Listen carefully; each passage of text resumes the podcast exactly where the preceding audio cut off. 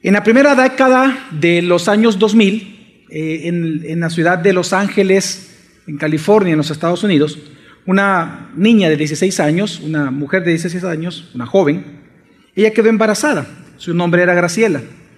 Y ella decidió, al darse cuenta que estaba embarazada, no contarle nada a sus padres, ni a sus amigos más cercanos, ni tampoco, obviamente, a sus maestros en el colegio todavía donde ella se encontraba. Lo interesante es que ella, los nueve meses, lo pudo ocultar. Y el día del nacimiento del bebé, ella estaba sola en la casa, logró parir. Cuando el niño nace, su propio hijo nace, ella corta con su propia mano el cordón umbilical, lo carga e inmediatamente ella comienza a estrangularlo. Y lo mata. Cuando ella lo vio muerto, lo envuelve en una bolsa plástica, lo tira a la basura de la propia casa, le habla a sus tres mejores amigos y le dice, vamos a tomar, vamos a una fiesta.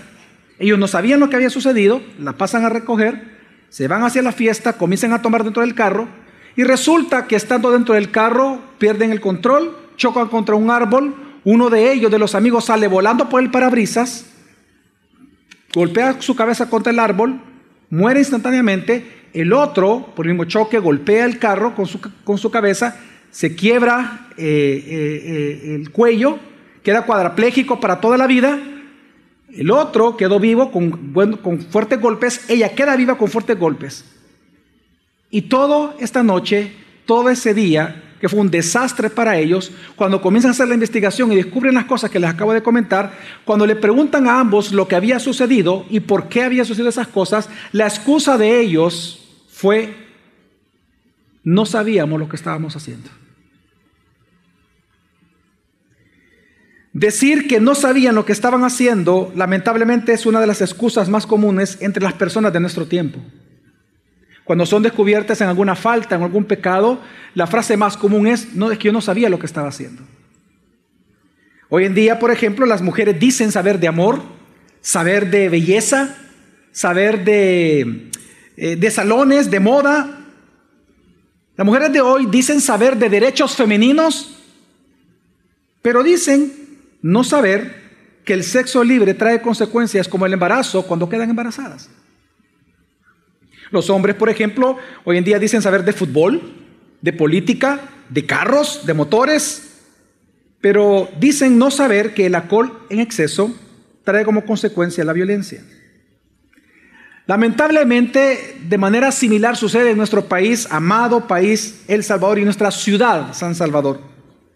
En San Salvador decimos nosotros saber de moda, de fútbol, de política. Decimos saber de economía, de derechos y libertades humanas. Pero cuando somos encontrados culpables de actos inmorales, simplemente decimos no sabemos o no sabíamos lo que estábamos haciendo. Pero lamentablemente la falta de moral en nuestra ciudad de San Salvador demuestra que realmente los salvadoreños no es que no sepamos lo que estamos haciendo, sino que simplemente no nos importa hacerlo.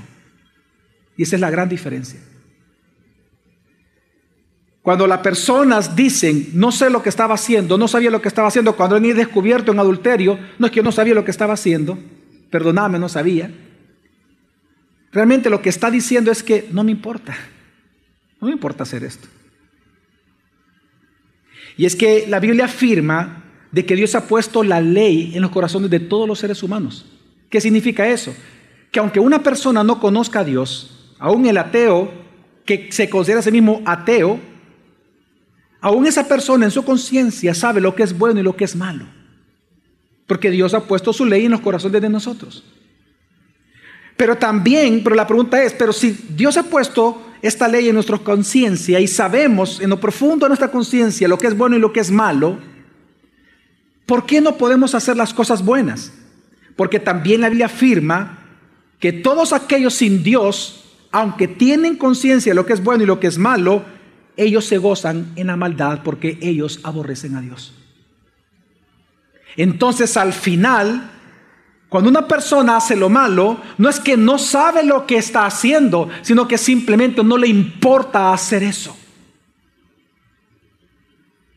Porque no le importa hacer lo bueno, porque no le importa a Dios. De alguna manera, esta filosofía venenosa ha infectado la iglesia salvadoreña en el cumplimiento de nuestra misión de hacer discípulos.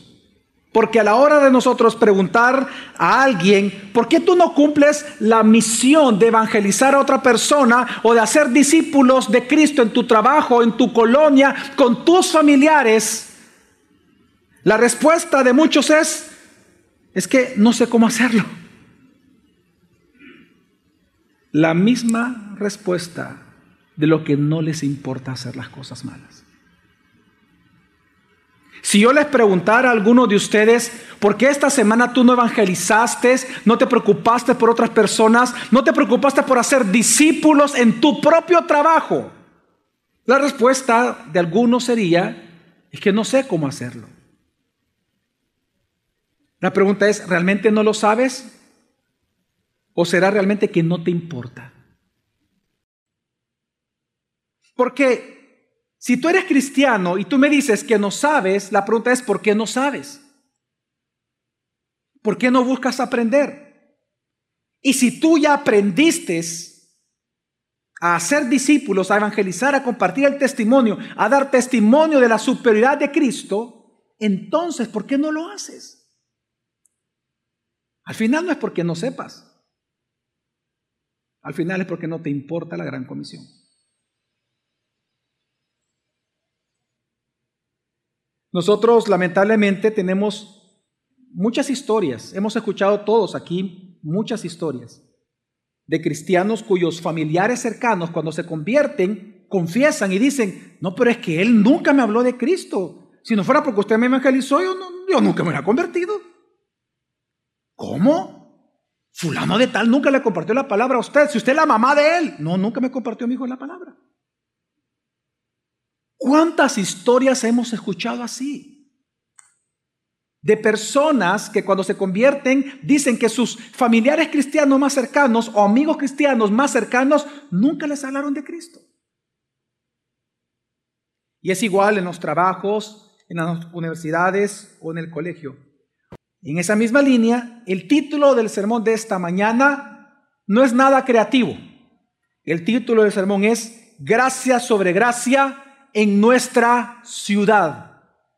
En donde en esta mañana quiero hablarles a ustedes de dos temas. De hecho, este sermón son dos sermones en uno.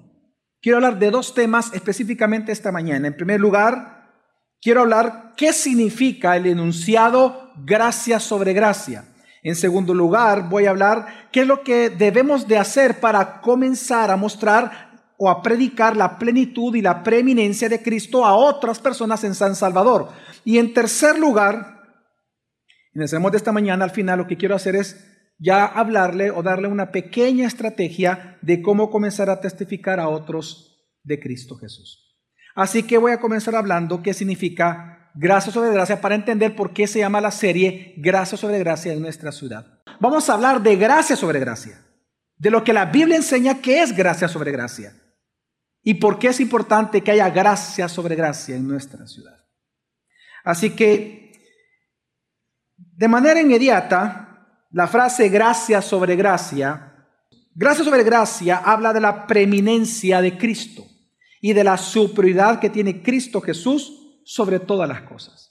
A eso se refiere la frase gracia por gracia, que en griego es gracia por gracia. Es una sustitución, gracia por gracia. En español se traduce gracia sobre gracia en la mayoría de Biblias, pero en griego es gracia por gracia. Lo que está hablando es de la preeminencia, de la superioridad de Cristo que tiene sobre cualquier otra cosa sobre este mundo.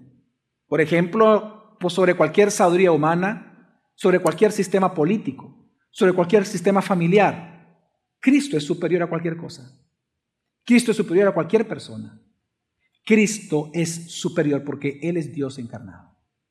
Y eso se refiere gracia sobre gracia. Esta frase la encontramos en Juan capítulo 1, versículos 16 al 17.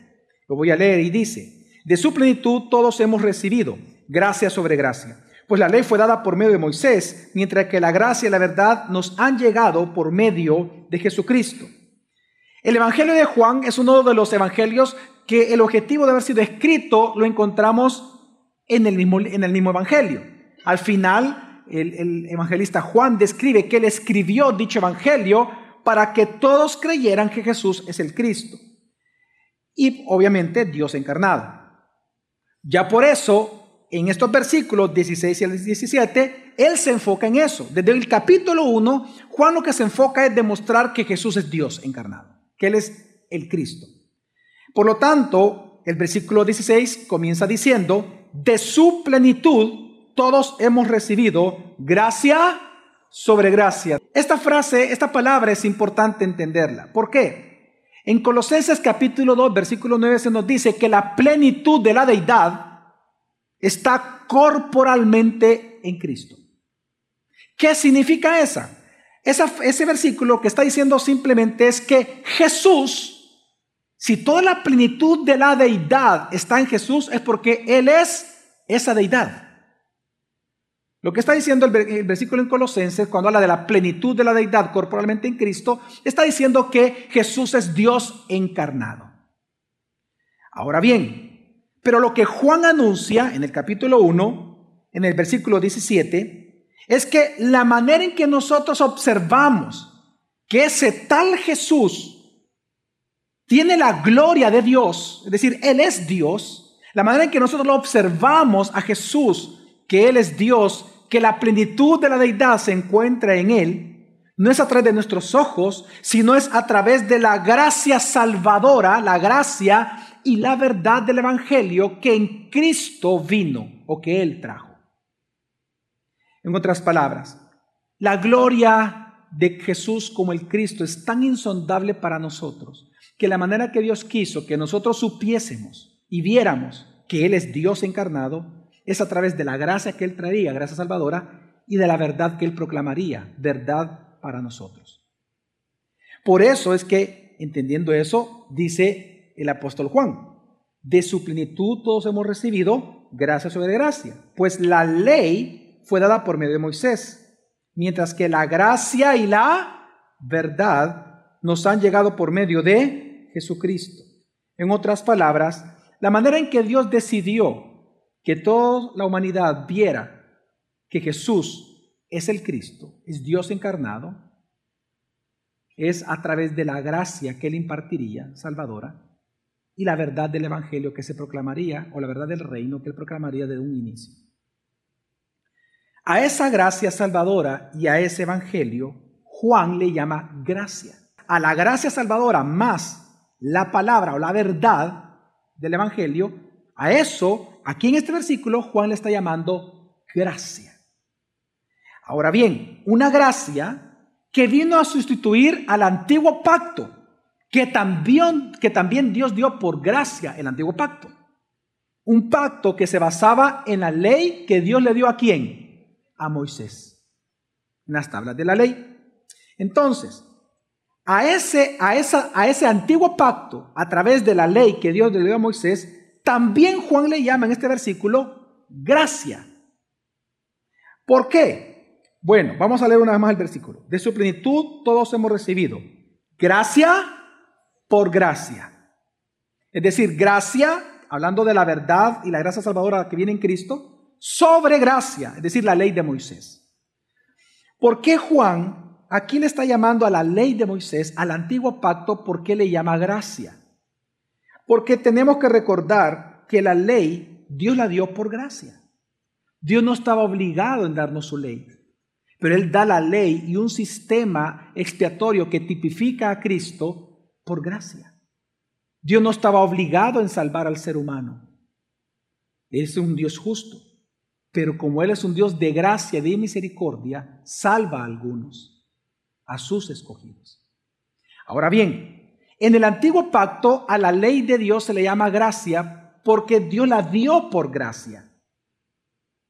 Le voy a dar un pequeño ejemplo. Todos los que estamos aquí, que somos padres de familia, nosotros, cuando vemos que nuestro hijo está en algún peligro, porque él desconoce algo. Pensemos en hijos pequeños en este momento para ejemplo más fácil. Usted ve que su hijo está a punto de tocar un cable de energía eléctrica de su casa que ustedes están haciendo una instalación y está todavía eh, no está forrado y está cortado, pero está pasando energía. Si usted ve que su hijo va a tocar eso, usted le va a dar un mandamiento a él. ¿Cuál va a ser el mandamiento? No toques. Es un mandato. No toques. Tal vez él está jugando y él quiere tocarlo. porque él está jugando? Él quiere, su deseo. Él anhela jugar con ese cable. Pero usted le da un mandato, usted le dice, no toques. Para él es un regaño. Para él es una ofensa. Para él se siente mal con el mandato. Pero usted, ¿por qué se lo está dando? ¿Porque lo ama o porque lo odia? ¿Y por qué le está dando eso? ¿Para que le vaya bien o para que le vaya mal? En otras palabras, usted le está dando el mandamiento por gracia. Usted le dice a él, no lo hagas porque usted no lo quiere ver dañado. La ley Dios la dio por gracia. Dios nos dio la ley para que nosotros pudiésemos ver nuestra incapacidad de salvarnos a nosotros mismos. Por eso que la ley es buena, dice Pablo. Es perfecta. La ley de Dios es perfecta, es buena, porque cumple su objetivo de hacernos ver que somos pecadores. Porque en lo que Dios nos dice, no toques, ¿qué hacemos? Tocamos.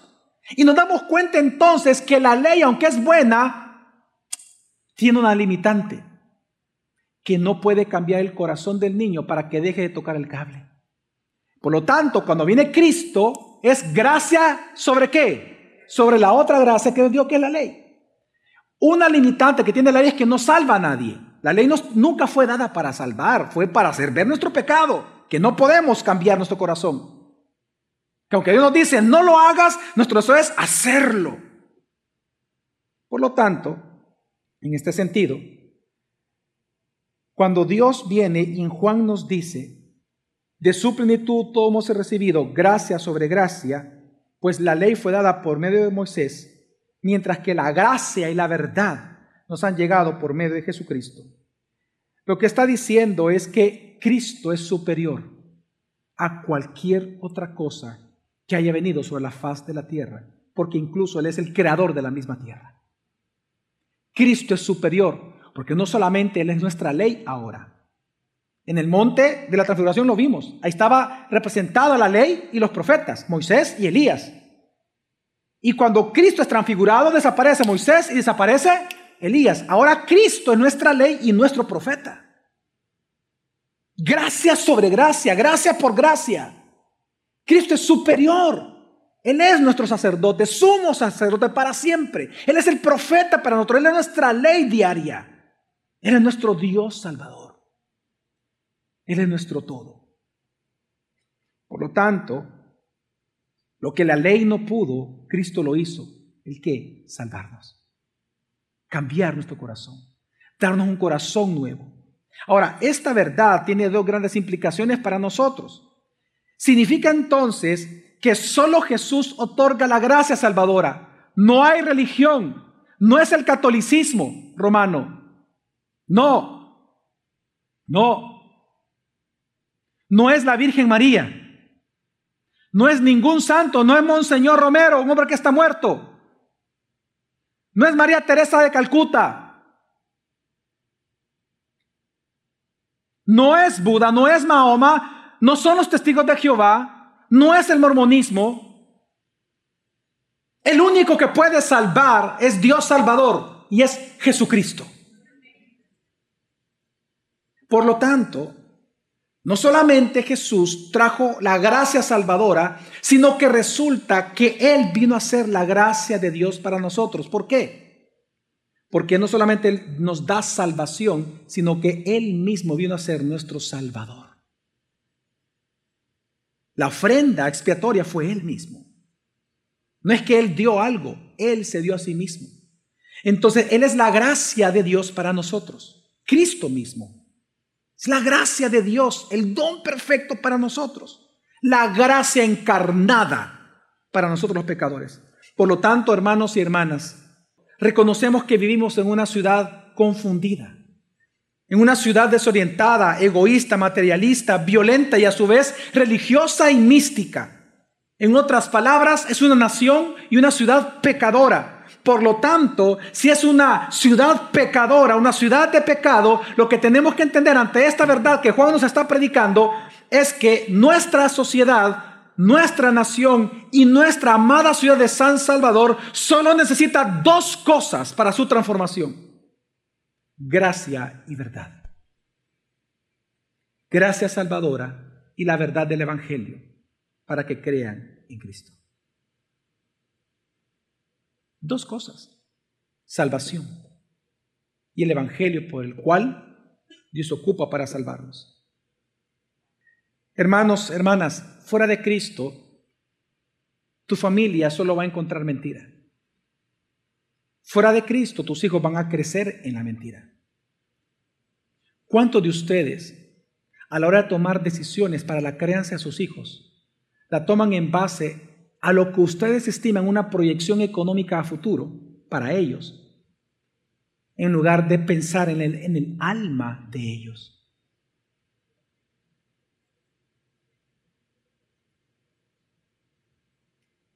Quiero que entiendas que fuera de Cristo no solamente no hay salvación, fuera de Cristo tu familia va a crecer y madurar en tinieblas, en mentiras.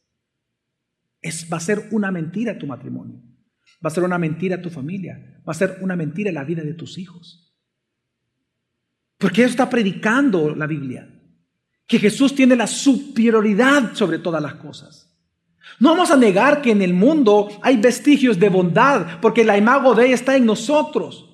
Claro que está eh, eh, eh, enturbiada por el pecado, pero nosotros fuimos creados a imagen y semejanza, por lo tanto hay bondad en nosotros. Aún el, el peor de los narcotraficantes ama a sus hijos. Puede tener vestigios de bondad en su corazón en ciertos momentos. Pero eso no significa que su vida va a ser construida en la verdad. Eso no significa que si en ti hay vestigios de bondad, no significa que tú estás construyendo tu matrimonio, tus hijos y tu familia en la verdad. Fuera de Cristo no solamente no hay salvación, sino que fuera de Cristo solo hay tinieblas, mentira y engaño. Y lo segundo que implica lo que estamos hablando es que si Él es la gracia de Dios salvadora para nosotros, Jesús resulta que también entonces es la gracia santificadora que nos sustenta y nos preserva y nos aleja del pecado, de los deseos de la carne, de la vanagloria de la vida, día tras día. Como cristiano, tú lo que necesitas para sostenerte y perseverar en el cristianismo ante las pruebas de fe y ante el pecado que en tu carne tú recibes tentación todo el tiempo, es Cristo. Lo único que te puede levantar y sostener es Cristo. Él no solamente Él es tu Salvador, Él mismo también te imparte gracia santificadora. Así que por lo tanto, entendiendo lo que es gracia sobre gracia, la superioridad que tiene Cristo sobre cualquier sistema moral, ético que el hombre pueda crear, porque Él es Dios salvador, Dios sustentador, Dios que preserva encarnado para nosotros. Así que cuando hablamos de gracia sobre gracia en nuestra ciudad, me refiero a que todos nosotros, los cristianos, tenemos entonces la responsabilidad de mostrar la superioridad de Cristo Jesús para salvación, restauración y transformación de nuestra ciudad a través de la predicación del Evangelio. Cuando hablamos nosotros de gracia sobre gracia en la ciudad, me estoy refiriendo a que todos nosotros tenemos la responsabilidad de predicar el Evangelio y a través del Evangelio mostrar la preeminencia que tiene Cristo sobre la vida de cualquier persona, desde el más rico, orgulloso y seguro en su riqueza, hasta el más pobre, orgulloso de ser pobre.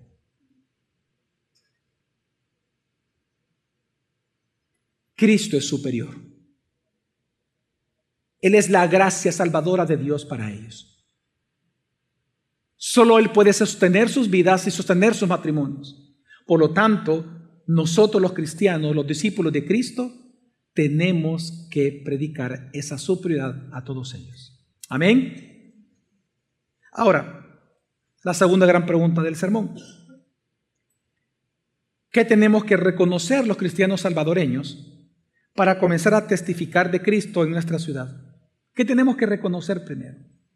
Bueno, lo que tenemos que reconocer es que tú y yo, aunque tú no lo sepas, tú y yo ya estamos involucrados en la obra de Dios. Como discípulo de Cristo, tú ya estás en el campo misionero. Tú ya estás en la obra de Dios. Y te lo voy a demostrar con un pasaje muy hermoso en la Biblia, un ejemplo muy claro. No solamente vamos a ver el amor entre el Padre y el Hijo, sino que vemos la comisión que también a nosotros nos da a través del Hijo. Quiero que me acompañen al Evangelio de Juan, capítulo 5. Y mientras lo busca, quiero ponerlo en contexto de lo que vamos a leer. En el capítulo 5 de Juan, a nosotros se nos narra que cuando Jesús sanó en sábado al paralítico en Betesda, los judíos quisieron después de esto atrapar a Jesús, pues lo comenzaron a acusar de que él era pecador porque estaba realizando milagros en el día sábado. Ante estas falsas acusaciones de que él era eh, eh, un endemoniado, porque es lo que decían a Jesús, que él era un endemoniado, ante estas falsas acusaciones, la respuesta de Jesús es impresionante. Él responde a estos acusadores lo siguiente, Juan capítulo 5, versículos 17 al 23, Jesús les dice, pero él le respondió, hasta ahora mi Padre trabaja y yo también trabajo. Entonces, por esta causa, es decir, porque mi Padre trabaja, porque mi Padre tiene una obra que está haciendo acá en este planeta Tierra, por esta causa, porque Él trabaja, yo trabajo por esta causa, los judíos aún más procuraban matarle porque no solo violaba el día de reposo, sino que también llamaba a Dios su propio Padre, haciéndose igual a Dios. Por eso Jesús respondiendo les decía, en verdad, en verdad os digo que el Hijo no puede hacer nada por su cuenta, sino lo que ve hacer al Padre. Porque todo lo que hace el Padre, eso también hace el Hijo de igual manera. Pues el Padre ama al Hijo y le muestra todo lo que Él mismo hace. Y obras mayores que ésta le mostrará para que os admiréis.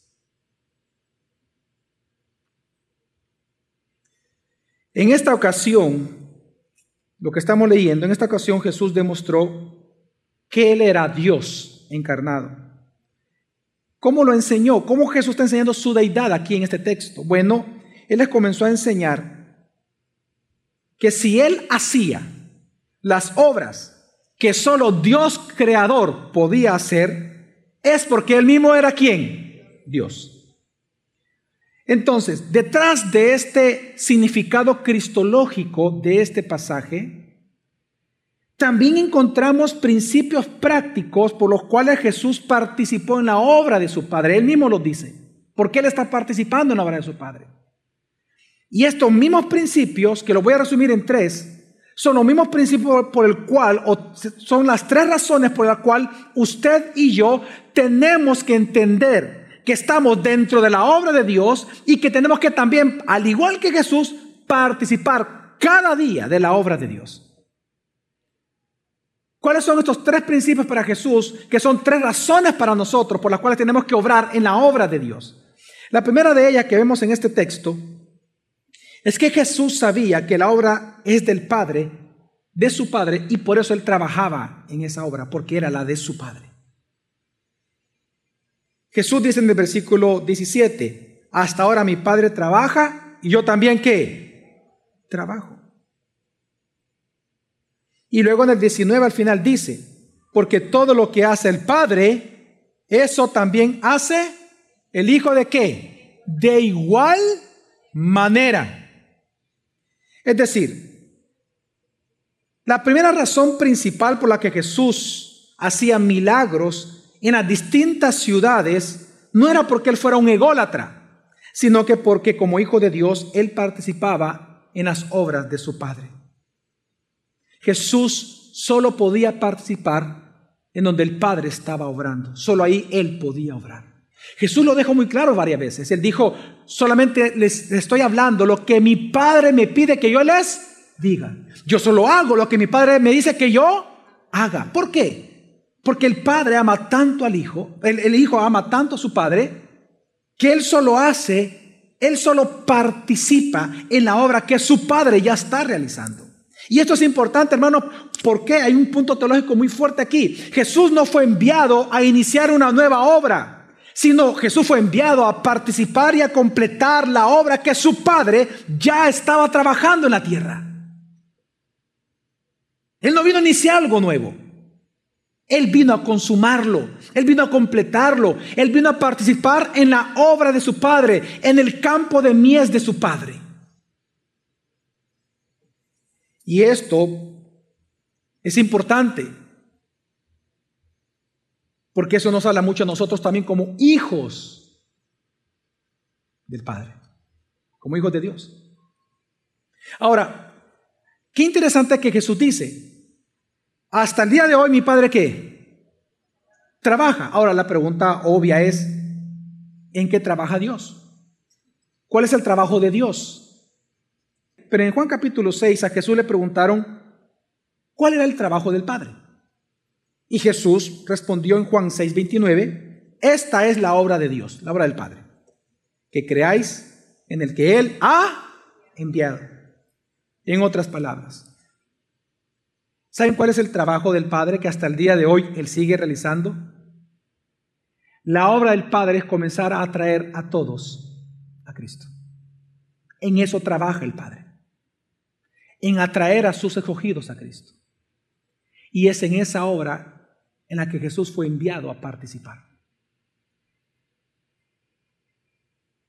La obra de Dios es atraer a los seres humanos a Cristo. La obra de Dios es que crean en Jesús el Hijo. La obra de Dios no es que tu matrimonio sea feliz. No es que tú tengas más dinero. Están las bendiciones de la obra de Dios. Está la herencia que le llama Efesios a las bendiciones de Dios. Claro que puede ser en algunos casos riqueza, en otros casos felicidad en el matrimonio. Pero no es la obra de Dios per son los beneficios, las bendiciones, la herencia, le llama Pablo. La obra de Dios es que todos crean en el Hijo. Y si esa entonces, hermanos y hermanas, es la obra de Dios, pues nosotros los discípulos debemos de participar en ella. ¿Por qué? Porque ella está obrando. Sea que usted lo vea, sea que usted no lo vea, Dios ha estado obrando. Y es la misión de cada uno de nosotros, los cristianos, participar de dicha obra. Así que la primera razón por la que tenemos que obrar el Evangelio en nuestra ciudad es porque Dios ya está obrando en ella. En nuestra ciudad, en los sectores que frecuentamos, en cada esfera de nuestra sociedad, hermanos y hermanas, Dios está obrando. Por lo tanto, cada esfera de nuestra ciudad, cada lugar donde tú vayas, cada lugar donde tú trabajas, cada lugar que tú frecuentas en tu vida, sea social, hobby, laboral, familiar, de ocio, en cada lugar que tú frecuentes este día, tienes que entender que Dios allí está qué? Obrando, es decir, que está atrayendo a algunos de los que van a estar ahí este día a Cristo. Es tu trabajo identificarlos y es tu trabajo evangelizarlos. Porque Dios está obrando. Gracia y hoy, ¿qué esa falta? Verdad, predicación, gracia y verdad. Él está obrando. Gracias sobre gracia en mi ciudad. En segundo lugar, la segunda razón por la cual Jesús participaba en la obra de su Padre es porque él sabía que aparte de su Padre Jesús, nada podía hacer. Nada. Él no estaba autorizado en hacer nada fuera de la obra de su Padre. El versículo 19 lo dice. En Juan 5 dice, por eso Jesús respondiendo les decía, en verdad, en verdad os digo, que el Hijo no puede hacer nada por su cuenta. Nada por su qué, hermanos? Por su cuenta, sino lo que ve hacer a quién? Al Padre. Ahora, quiero aclarar que este versículo que estamos leyendo no expresa alguna incapacidad en Jesús como Dios, sino que lo que el versículo está enfatizando es la completa unidad de propósito entre el Hijo y el Padre. Bueno, eh, de hecho en la, Trinidad, porque el Espíritu Santo es el que obraba, obviamente, en todo esto también. Este versículo enfatiza la completa dependencia y obediencia del Hijo a su Padre. ¿Sabe qué está diciendo Jesús cuando dice, no, porque el Hijo no puede hacer nada por su cuenta, sino lo que ve hacer al Padre. Jesús está dejando un principio importante para ti y para mí, y es que tú y yo no somos autónomos. No somos autónomos. La palabra autonomía, la palabra nomos, significa ley en griego, nomos. Significa que cuando alguien dice que yo soy autónomo, lo que está diciendo es que Él es su propia ley. Ya en palabras teológicas, lo que Él está diciendo es que Él es su propio Dios. Jesús nos está enseñando que él no podía ser autónomo. Él solo podía hacer lo que su padre le estaba mostrando. Mire, es tan simple como esto. Jesús iba caminando. Jesús no sanó a todos los a todos los enfermos de su época, ni ayudó a todos los pobres de su época. La pregunta es, ¿a quiénes ayudó? A los que mientras él caminaba en la ciudad, el padre qué hacía? ¿Qué hacía el padre? Le comenzaba a mostrar dónde él y con quién él estaba obrando. Jesús, Jesús, ten misericordia de mí. Jesús, Jesús. El Padre le está mostrando, ahí estoy obrando. Ve Jesús. Y ahí va con él. Jesús mostraba con quién él estaba obrando. Y solo allí el Hijo tenía que participar. No en ningún lugar. Él no era autónomo. Él era dependiente y obediente, perfecto de su Padre. Por eso es que nosotros, si vemos que Jesús, la única manera que él ocupaba para glorificar a su Padre era sometiéndose a la voluntad de su Padre, tenemos que entender tú y yo que si nosotros queremos glorificar a Dios por medio de Cristo, entonces tú y yo tenemos que hacerlo siendo obedientes a la voluntad de Cristo. Bien dijo Jesús, separados de mí, nada podéis hacer. Separados de Cristo nada podemos hacer. Por eso es que le dice que todo lo que no provenga de la fe es que es pecado. Cuando tú obras autónomamente una obra, esa obra autónoma no se puede considerar adoración a Dios. Pero si tú participas en la obra que Dios el Padre te muestra, donde Él ya está obrando para atraer a esa persona a Cristo, y por lo tanto tú tienes que evangelizarlo, entonces tú estás glorificando a Dios. ¿Me estoy dando a entender, hermanos? Por lo tanto, esto tiene grande implicación para nosotros los cristianos. Esto significa que si Dios ya está obrando en nuestra ciudad de San Salvador, significa que también nosotros tenemos que participar de esa obra y eso no es opcional para ti y para mí. No es opcional. Es un mandato del Señor, porque separados de Él, nada podemos hacer. El Hijo, Jesús dijo, os digo que el Hijo no puede hacer nada por su cuenta, entiéndelo. Tú y yo no podemos hacer nada por nuestra cuenta como cristianos. No somos autónomos. Estamos sometidos bajo el señorío de Cristo.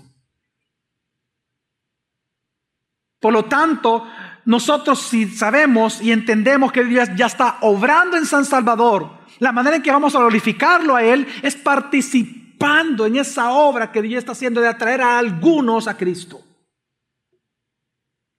Por lo tanto, nosotros solamente servimos en aquello que Dios nos muestra en que tenemos que servirle a Él, no lo que inventamos o querramos.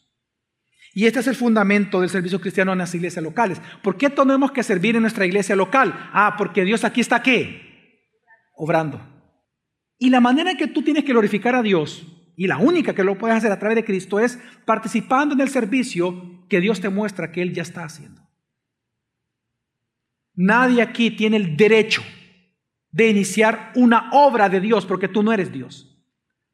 Tú solamente estás llamado a participar en lo que Él ya inició en Cristo Jesús. Y en eso es glorificado el Padre. Ahora, en tercer lugar, ¿cuál es la tercera razón por la cual Jesús participó de la obra del Padre? Porque Jesús sabía que su Padre le mostraba la obra a él de lo que él estaba haciendo porque lo amaba. Y esto es hermoso. Versículo 20. Pues el Padre ama al Hijo y le muestra todo lo que él mismo hace y obras mayores que ésta le mostrará para que os admiréis. La palabra aquí, amor, es fileo, no es ágape. Acá, en ese texto en griego, es fileo. Y esto es, y esto es bien importante verlo. Jesús está afirmando que la razón por la cual su Padre lo ha invitado a hacer la obra de Él es porque lo ama. Es porque al Padre le gusta trabajar con el Hijo. Es porque el Hijo también le gusta trabajar con su Padre, porque lo ama. Y esta es la tercera razón por la que debemos de enseñar el Evangelio en nuestra, ciudad de San Salvador, porque Dios nos ama. ¿Sabe por qué Dios te ha hecho trabajar y vivir en una ciudad tan convulsionada como la nuestra, llamada San Salvador? ¿Sabes por qué Dios te ha puesto, te ha colocado aquí a trabajar en la obra de Él? Porque Él te ama a ti. Es porque Él te ama. Porque el Padre ama al Hijo, le muestra todo lo que Él hace. ¿Sabe qué significa esto? Que no importa el tipo de trabajo que tú realices como cristiano. No. Puede ser un conductor de Uber, puede ser taxista, puede ser un carpintero, un electricista, un albañil, puede ser un médico, puede ser un abogado, puede ser un pastor, puede ser un economista, Puede ser una secretaria, puede ser una recepcionista, una secretaria ejecutiva, puede ser el director ejecutivo de una empresa. Dios te ha puesto a trabajar en eso porque Dios está obrando allí. Y te lo está mostrando porque Él te ama a ti. Porque Él quiere que tú trabajes en la obra de Él.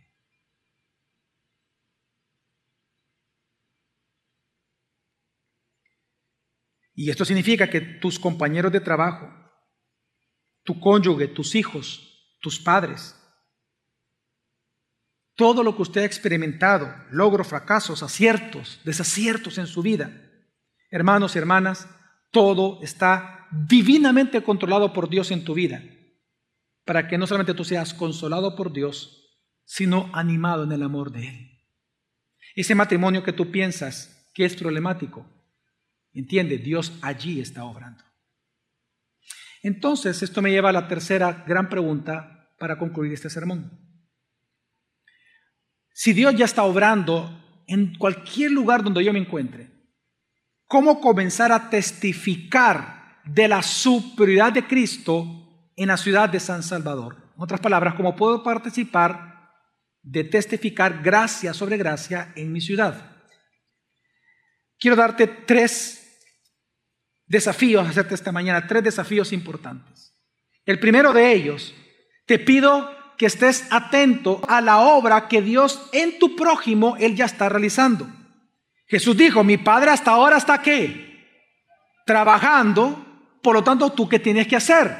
Identificar en dónde Dios está obrando, en el paralítico, en el bucero, en el taxista que me está manejando, en la persona que me está atendiendo, en mi proveedor que me está trayendo el negocio,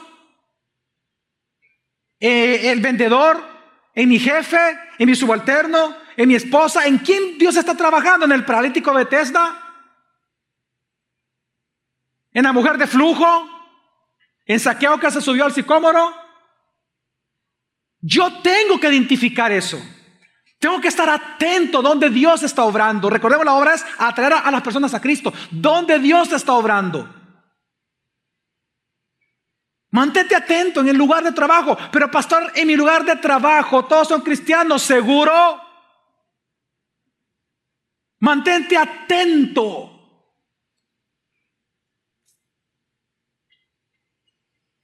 Mantente atento.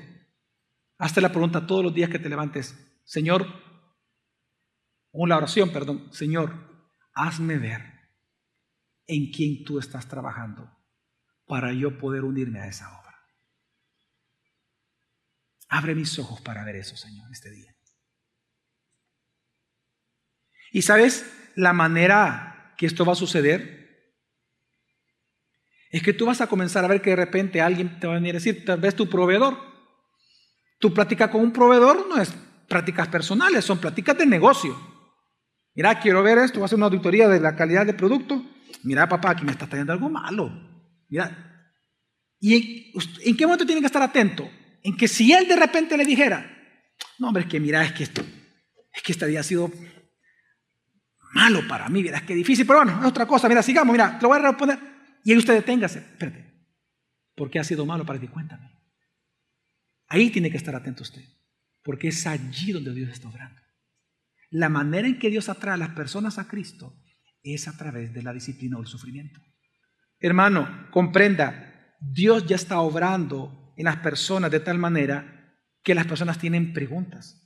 Por lo tanto, identifique a través de las preguntas de las personas lo que Dios está haciendo en ellos. Por ejemplo, algunos tienen dudas porque están sufriendo enfermedades, otros problemas conyugales, otros tienen miedos, otros tienen depresión, otros tienen tristeza, otros tienen angustia, otros no pueden dormir. Cuando alguien le dice, que no puedo dormir en la noche, ahí, ¿por qué? Ven, cuéntame, ¿por qué? ¿Por qué no puedes dormir? ¿Qué está pasando en tu vida? Hermano, identifique dónde Dios está obrando y únase a la obra de Dios. Y este es el segundo desafío que yo le presento. El primero es, esté atento. El segundo es, únase a la obra de Dios. En otras palabras, cada mañana ofrécete a Dios a participar en la obra que Él te muestra o que Él te va a mostrar que Él está haciendo. De camino a tu oficina, en el gimnasio, mientras realizas tu hobby, mientras estás en el supermercado, mientras vas en el bus o en el Uber, mientras estás haciendo un negocio, atendiendo a un paciente, en una reunión de oficina, cuando veas que Dios está obrando en una persona, porque esta persona tiene dudas trascendentales o dudas espirituales, acércate a esa persona y tómate el tiempo de hablarle de la superioridad de Cristo, de la preeminencia de Cristo, de la gloria de Cristo por cualquier otra sabiduría humana a la cual esta persona está expuesta. En otras palabras, abre tu boca. Abre tu boca, exhorta. Predica a tiempo y, qué, y a qué. Y afuera de tiempo. Observa tu propia familia. Háblale a tu familia. Es que pastores que dice la Biblia que nadie es profeta en su tierra. Estás alegorizando el versículo. Si por esa razón tú no vas a evangelizar a tu familia, abre tu boca. Con tu tía, con tu tío, con tus primos, con tus padres, con tu madre. Observa dónde Dios está obrando y únete a esa obra de Dios. Glorifica a Jesús con ello. Y en tercer lugar, como dice el versículo, admírate de tu Dios. Admírate de tu Padre. Admira la obra que Él está haciendo. Alábalo a Él por esa obra que Él está haciendo. La Biblia nos enseña que si nosotros podemos observar la obra de Cristo en otros, es porque Dios ha querido mostrarnos esa obra. Por lo tanto, significa que Dios nos ama. Admira el amor que Dios tiene por ti, hermano. Una forma que Dios tiene para mostrarnos su amor es que Él nos muestra en quién Él está obrando para traerlos a Cristo. Por ello, Él nos manda a unirnos predicándoles el Evangelio. Busca, observa, únete a la obra de Dios y agradecele a Dios en adoración porque Él te está usando en la ciudad de San Salvador para que Él sea glorificado. Por lo tanto, hermano, yo te invito este día a que aceptes la responsabilidad de glorificar a Dios participando en la obra que Él te va a mostrar. Espero, espero que no seas como el hijo desobediente.